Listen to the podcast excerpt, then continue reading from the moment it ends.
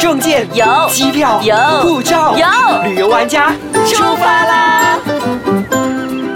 欢迎收听旅游玩家，我是 Happy 严谨。我是 Elena 王立斌，那今天我们来了一位非常重量级的嘉宾耶，是的而且他也是你的老板哦，他是我的老。板，所以我今天心情好紧张。那他也是旅游玩家的社长，还有主编，对吗？嗯是，那基本上，呃，我们今天的嘉宾是 Kim Dio 张耶荣清，欢。迎。嗨那嗨 Kim 嗨 Dio 是旅游玩家杂志的这个主编，也是摄影人出版社的社长， I 所以听就知道 see 很爱旅游，也很会摄影的。那到底呃，问一下社长，你去过多少个国家 呢？呃，其实我去过多少个国家？应该是七十七十几个样子。七十七个。没有啦，没有，没有真正计算。其实，因为我只是大略这样呃计算过这样子。大略计算过有七十多个，如果是好好计算，应该有百多个国家。没有啦，应该还没有。 哇， 我其实的多个也很多哎、 真的你好哦，手至少淫哦你知道我十分之一都不知道有没有，哎 太过分了，太爽 了！我也要加入旅游玩家，要请人 吗？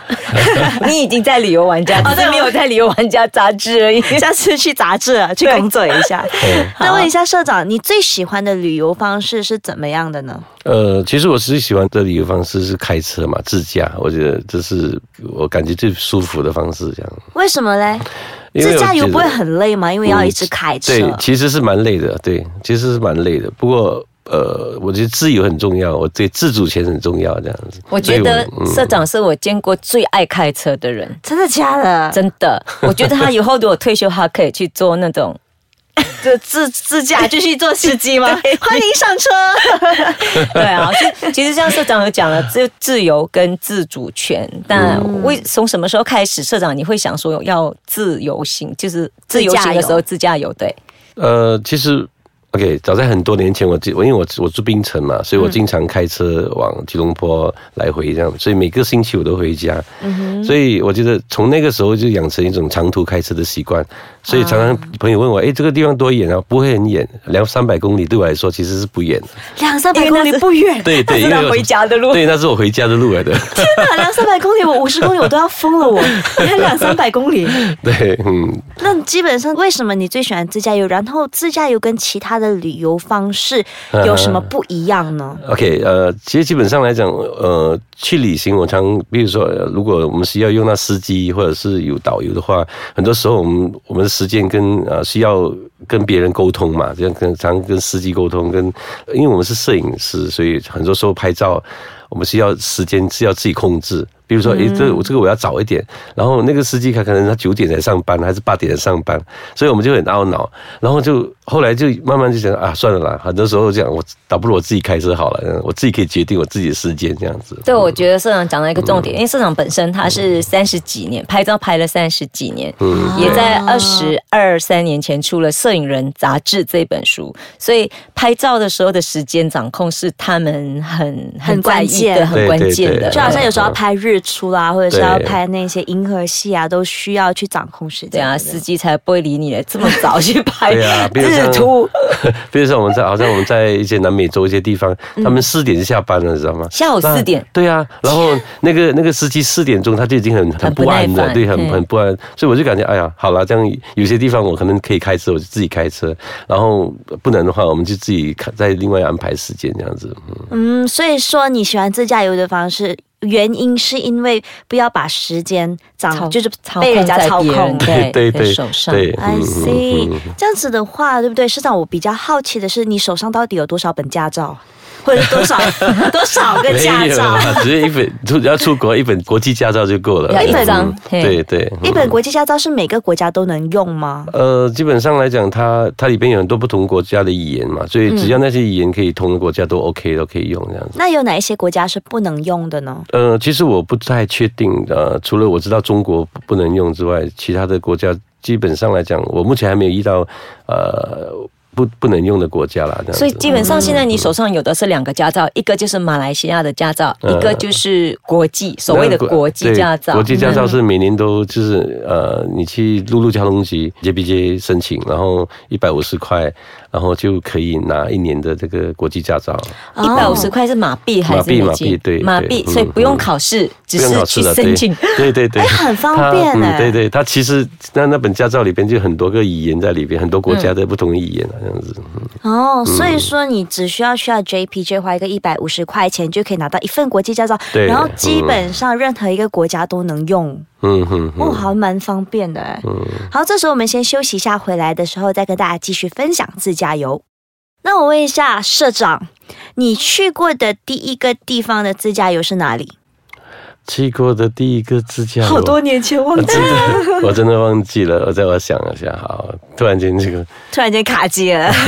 应该是说，我想早期社长在台湾还是香港啊对对学对摄影对的时候，就是你对第一次我自驾如果在的时台候湾吧。在国外开车的话，应该是哦在台湾，你可能对嗯不是自驾游，可是在国外开车。对，那时候所以啊在在台湾我们当摄影助理的时候，然后我第一次开车在在国外开车，就是从阳明山开下来，开到啊开到台北市。那时候我的同事们就问我：“你在台湾开多少次车子啊？”我说：“第一次。”每个人就很安静，因为从阳明山那个路就是很弯弯曲的对对对对，这样子。可是那时候你嗯是嗯没有驾照的 喽。我是有驾照，可是没有国际驾照啦。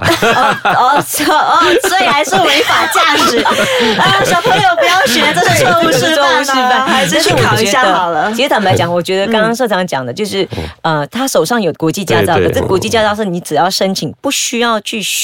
我对觉得这个东西是对我来说是不太有安全感的，因为毕竟，比方说你在台湾，在其他地方，有些地方是用左驾的，我们这里对是右驾嘛对嗯。可是你在开始左驾的时候，你面对的问题嗯。障碍是什么？呃，基本上来讲是方向的问题嘛，就是我觉得呃，只要我们常记住哈、就是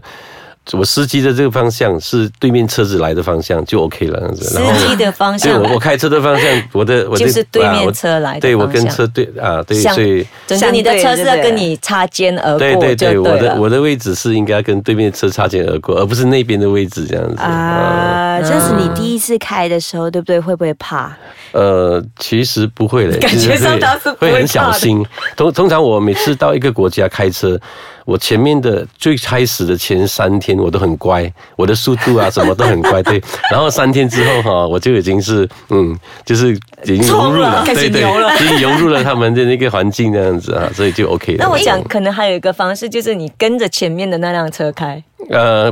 不一定有车，阳明山晚上有时候没有车的 我。是看路线速啊，就是看看那个啊地上的白线，啊对对对，线社长跟有些地嗯方嗯没有线的吧？啊，对啊，我我那天在挪威，我就看到中间没有线的，知道吗？它就嗯只有两边都有白线，然后呢，你对面的车就跟自己的那边的路肩的线走，哦我跟这边的路肩线走，中间完全没有白线，我真的是第一次看到。哇，啊好对对危险！对你知道我曾经在中国开车嗯哦哼，然后我就开到他们的那个反方向去，你 知道吗？然后有一辆司机就这样过嗯来，然后我载着我同事，我还说这个司机啊真的是没水准，跟人家开反方向。然后我的同事就看着我，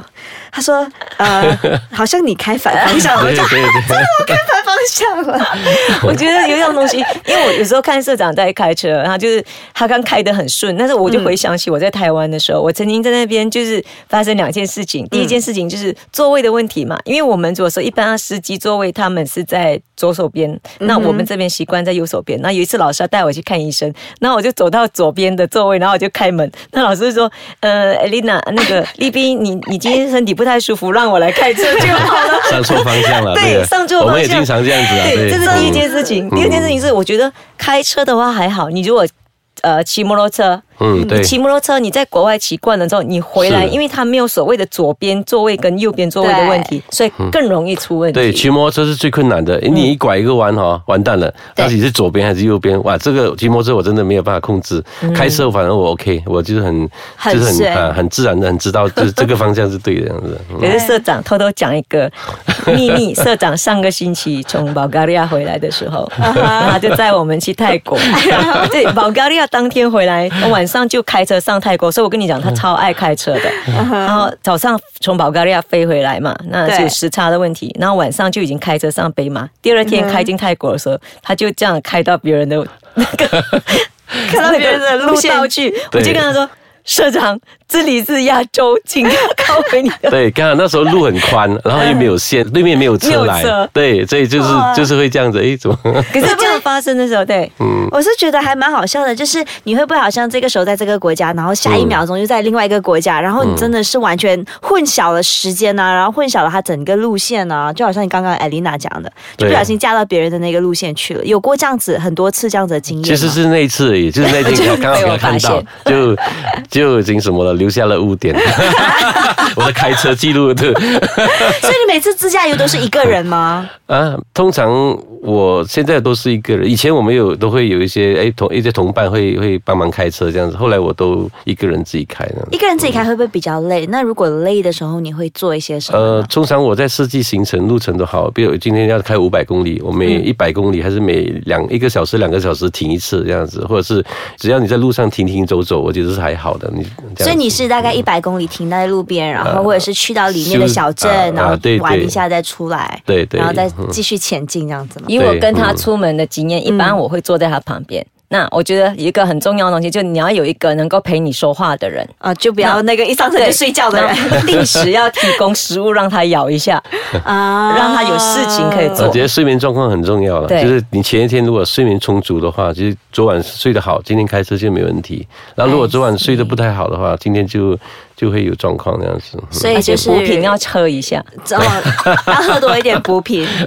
嗯，所以我是觉得，如果要选择自驾游的朋友呢，睡眠一定要非常的充对足，嗯对然身后体状况要好。对，如果去到精神那个状国家的时候，一定要了解那个国家的路况，对，然后嗯要了解他们的标志，因为我觉得路标很重要。对是对对，嗯然后另外呢，还有什么需要去需要注如意的果想要呢自驾游的朋友需要注意的几点呢？呃，我觉得如果说我们要在国外自驾的话，我觉得我们常要注意去了解一下那个地方适不适合开车。嗯，通常我们当然现在网络我们可以 Google 可以知道很多，诶，这个地方适合开车吗？这样子。嗯，然后还有就是我觉得治安很重要。啊，就是当地的治安适不适合开车，所以有些地方我就不会要求要去开车，所以我就看那个那个环境跟整个治安，还有它的路况，然后有些路况真的是非得开车，比如像你在美国，嗯，啊，你一定要开车，不然的话你就有很多地方很不方便，因为它地大嘛，地大啊，对对对所以有些地方就是，哎，你可以不需要开车的话，它它的公共交通很方便，你就不需要开车。比如欧洲，欧洲，比如哎，你很多火车都可以到的地方这样子嗯啊。所以，